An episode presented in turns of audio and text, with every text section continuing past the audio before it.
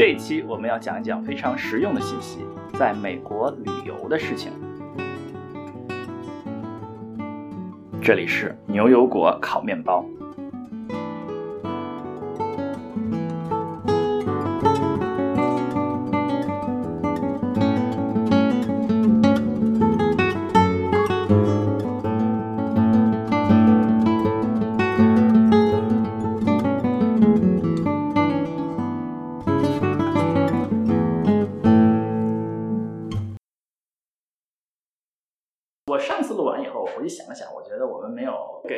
吃啊是以足够的介绍，我觉得不对。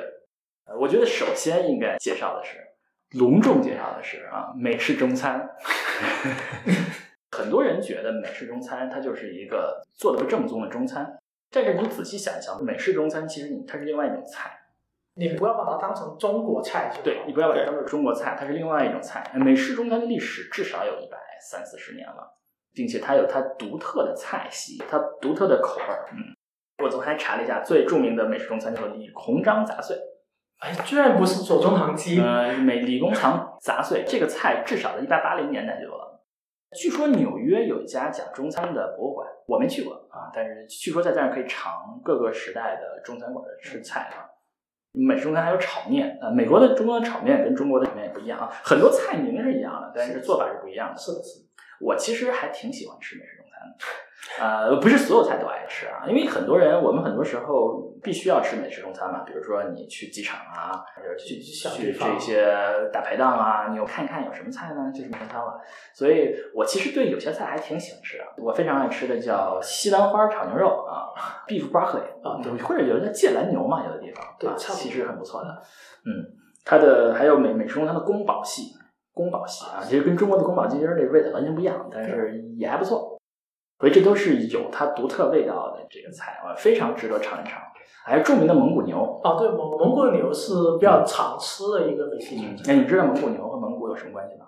不知道有什么关系？没有任何关系，就是他们这个创造这个菜的时候，就希望显示出它的异域特色啊，不一样的地方，所以他就起了一个非常遥远的异域特色的名字——蒙古牛啊。所以很多叫蒙古什么蒙古的美食中餐，蒙古什么蒙古什么，都跟蒙古没有任何关系，它是美国美式中餐的一道。嗯，所以我觉得在美国吃饭呀，非常值得推荐。呃，吃美式中餐，尝一尝，不要把它当成做的不好的中餐，它是呃另外一种菜。对。其实，如果你跑去那种中部，比如说黄石啊那种地方，就基本上没有正宗的中餐的话，去吃一顿美式中餐也是挺好的。哎，也是不错的。对嗯，而且就有些人毕竟吃不习惯很美式的那些菜，比如说有些呃特别是老人家喜欢吃蔬菜，然后美国菜就没有这种东西，嗯然后美式中餐总给你吃到一些比较想吃的东西。嗯，对对，说的这个也是很有道理啊。其实你可以这样想，美式中餐很多菜式啊，像红章杂碎啊，一百二三十年了，它的历史啊比广式月饼还要长。广式月饼很明显是一个西式糕点，对吧？它大概历史也就是一百年多一点儿。嗯，这个美式中餐这一个菜式啊，比如说比红章杂碎比广式月饼时间还要长。广式月饼已经被中国人看作是一个生活的一部分了，那美式中餐也是美国人生活的一部分，我们可以体验他们的文化。哎呀，好了，我们给美式中餐做了这么多的这个广告啊，还有一个啊，我又想到美美国菜需要值得推荐的是美式墨西哥菜，哦，墨西哥或者叫 Tex-Mex 吧，叫 Tex-Mex。这一个可能你在佛罗里达吃的比较好。我在佛罗里达吃过好几顿那个墨西哥菜，我都觉得挺好吃的。啊，哎，你吃佛罗里达的墨西哥菜是墨西哥有点像墨西哥的墨西哥菜，还是美式墨西哥菜？呃，是美式的，是这样子的。那次我们就叫了一个菜，然后那个 waiter 就跟我们说，这是 Mexican Mexican。哦，But we are American Mexican，所以 所以就那个菜在那个餐厅是没有的，但是就是他们在那边卖的菜都是已经美国化的墨西哥菜。对，其实美式墨西哥菜跟墨西哥墨西哥菜还挺不一样的。我们去墨西哥旅游的时候，发现哇，那个菜跟我们在美国吃的墨西哥菜完全不一样啊。但，我可能国内人听到墨西哥菜有一些著名菜，比如说 burrito，嗯，就是有点像肯德基那个像是墨西哥鸡肉卷儿，对，burrito 嘛。对对，就是那个。burrito 是最典型的美式墨西哥菜啊，墨西哥没有这个菜，这个菜是美式墨西哥菜。那它可能 taco 是墨西哥菜，但是硬壳 taco，hard shell 啊就是 hard shell 啊，硬壳 taco 是国人发明的，啊是美式墨西哥菜。所以说美式墨西哥菜，你就你可以把它当做另外一种菜，和墨西哥的墨西哥菜味道不是太一样。嗯，其中有一个很大的区别，就是你可以体会到，就是说，嗯，美式的墨西哥菜里面的 cheese 芝士放的很多，它经常是放在上面。但墨西哥墨西哥菜基本上没有什么 cheese，嗯，就是油水都非常少，就它连你的肉的里面的油水都非常少，这是另外一个值得吃的地方。对嗯，还有值得吃的地方，我们上次说了吗？New England clam chowder，好像没有吧？嗯我们好像说过了 clam chowder，clam 但是没有 chowder 深入的解释这个东西。哦说一说里面有什么？里面有这个就是咖喱，然后里面有一些呃，大部分就是奶油、黄油，是的呃，里面煮煮煮煮煮啊、泡上那个可以吃的时候泡上那个类似小面包的东西。啊、这是东北部的名菜啊，clam chowder 啊、也是非常的好吃啊，然后还有那种德州吧，那些 barbecue 嗯，烧烤，烧他他们的烧烤也也挺好，我自己挺喜欢的。嗯，有另外美国有有一些美国化的菜，不源于美国的美国化的菜，比如说汉堡包，嗯，是一个不源于美国，但是其实代表着美国文化的一道菜，汉堡包。还有一个很多人在美国吃牛肉，但美国的牛肉很不错，嗯，和日本和牛的这个方向不一样。那日本和牛讲求的是高级，就是 luxury，就嗯美国的牛肉就是给一般人吃的一个东西，对它的质量比较好。日本和牛就是要脂肪很多，脂肪和这个瘦肉混在一起，对要混合的很好多。嗯，美国的牛肉基本上就是也叫韧度呃韧度，并且血就是汁水嗯啊，就是吃的时候很韧，但是又能出水儿那种感觉，也是很值得吃的。就美美国的牛排还是挺不错的。美国的牛排，呃，比如说你去拉斯维加斯，基本上一个稍微好一点的酒店都会有一个那种 steakhouse，嗯，嗯，然后他们的牛排都挺不错。它其实美国是一个多元文化的地方，美国的饭馆儿，呃，其实是很不错的。嗯，尤其是我们住的这个地区啊，旧金山湾区啊，饭馆儿应该是非常好啊。特别隆重推荐一些旧金山湾区有一些啊、米其林三星的饭馆儿是亚洲系的啊，比如说啊对 Benu 啊 Benu，，比如说这个 Saigon 哈克萨，啊，就是都是这个亚洲系的啊。比如说本六的这个厨师是一个好像是韩国裔的，所以这都是非常好的啊。我们这边这个啊是吧？我们旧金山湾区有六七家米其林三星的饭馆六百人地区有六七家米其林三星的饭馆，可以吃到世界各国的美食。米其林三星的数量跟纽约一样多，啊，是是相当不错啊。这在所以在美国要吃的话呀，不仅仅可以吃到美国菜啊、美式中餐啊、美式墨西哥菜，还可以吃到各地的美食。嗯，所以在美国吃是很不错的地方。我想想说一下来美国玩该带什么。嗯，美国的插座是跟中国一样的吗？算是。不是，中国其实各种奇怪的插座都有。对。啊、当然有时候也会遇到跟美国同样形状的插座，但不保证。嗯所以美国的插座就只有这一种。嗯，所以最好还是带一个那个转接头是吧？最好带一个主转接头。对。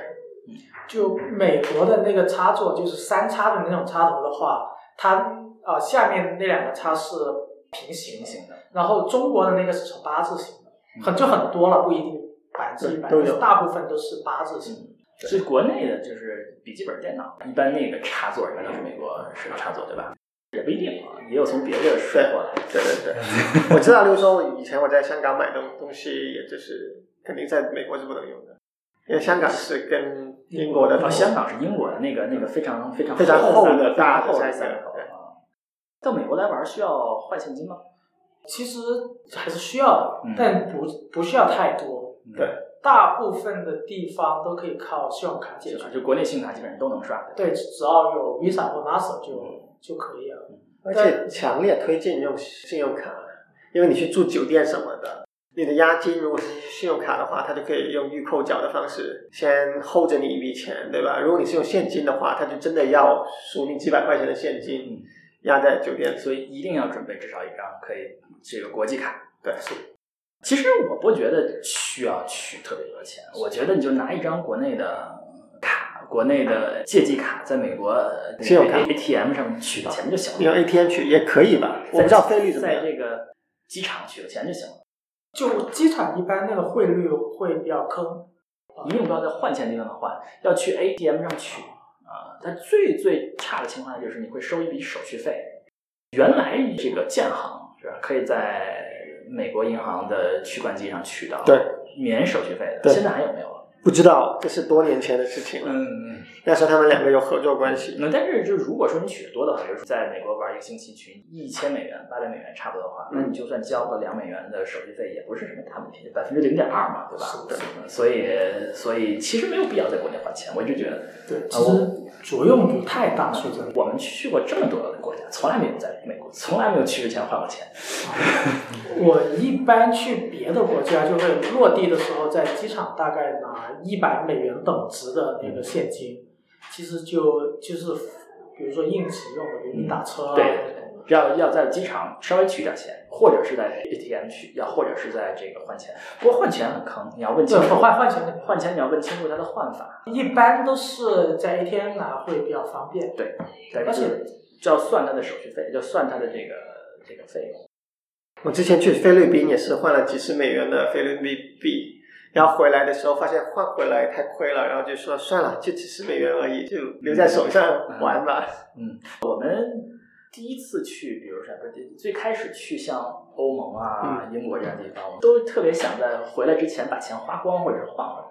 但是我们后来后来想了想，像欧盟和英国这样的，肯定会以后经以后还要去嘛，所以我们就打过来也没事儿。对，但是可能像一些小的地方，像菲律宾之类的，就是比较难办的。对，那边因为它的汇率比较低，所以其实你随便拿可能几十块美元就可以在那边玩很长一段时间。是的，嗯，对，嗯，好，我们说到了这么多，呃大家能不能推荐一个大家这个逼格高一点的地方，就是不是那么大众的，是吧？或者你你去过什么地方，觉得很少有人去的？Utah 有个地方其实不是一个小众的地方，但你很难去，叫 Wave。喂，Wave 怎么拼？呃，W A V E S，就是波浪，就啊波浪的那个，就是它是一个呃类似国家公园的一个地方吧，里面的山啊，就整个地势好像在波浪的样子，所以叫做 waves。但那个地方难去，是因为它要抽签，它每天呃好像只能允许大概二三十个人进去，所以一般都要提早半年的抽签。哦提早半年。对，就它有两种方法进去，一种是在网上预约，如果你提早很长预约的话，你就可以拿到；或者说它每天会有大概十个名额是在当天现场抽签的。哦，对，有有这两种可能。看什么呢？主要呃，就看那种地貌，就拍照特别漂亮。就是你你想象，就是就很多人喜欢去海边拍那个波浪，你就想象那个波浪变成了一个岩石，就在你后面。对，那那种是很漂亮的一个，就拍出来是很漂亮的，但是就挺难去，主要就是你你要提前很多时间去准备拿到那个申请。如果你说我突然想下周去，那基本上是去不了的。我推荐一个，好像不是很小众，我去的地方都不是很很小众，但是我我觉得非常好啊、呃在这个帕萨蒂纳，就是加州理工所在那个那个地方啊、呃旁边有一个，它其实挺大众的景点，叫做 Huntington Library。嗯，Huntington Library，它是一个图书馆加植物园加园林，啊什么都有啊、呃可以去看到里面有一个中国园，还是非常正点的一个中国园，很漂亮啊、有一个日本园儿，那日本园还还比较一般了。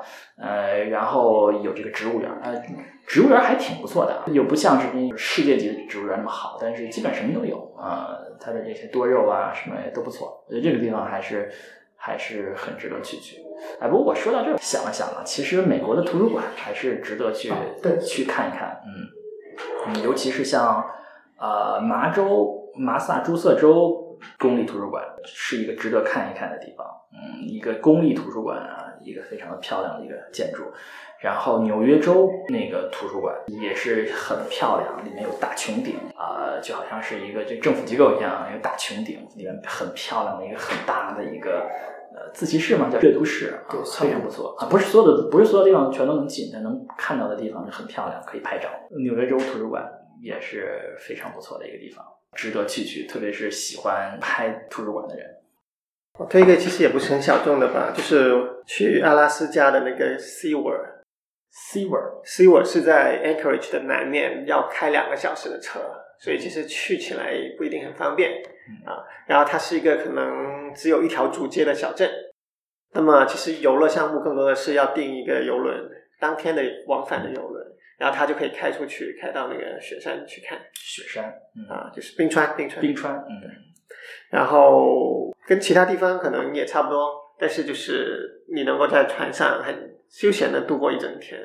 然后船长决定，哎，这里有鲸鱼啦，追鲸鱼去；那里有冰川啦，来，我们去那里去看。就是它是一个非常随意的，对，就船长说想要去哪儿就可以去，有既定航线，但是他们有一定的就是根据实况发挥的这个空间。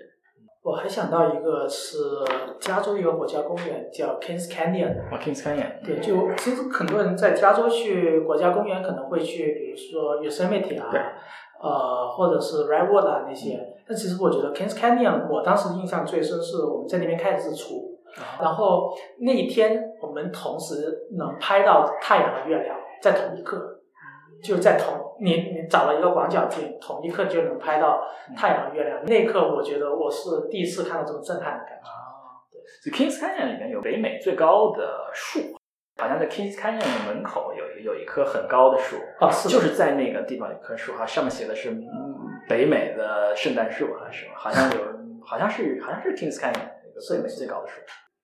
那我们就今天就说到这里啦。我们说了美国的旅游啊，说了各个分区的地方的旅游景点，我们还说了一些美国总体来说可以玩的地方啊。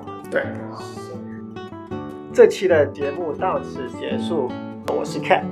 我是斯卡特，我是 Brian。谢谢大家的收听。如果大家对我们的节目感兴趣，请记得点击订阅按钮。好，我们后会有期。拜拜。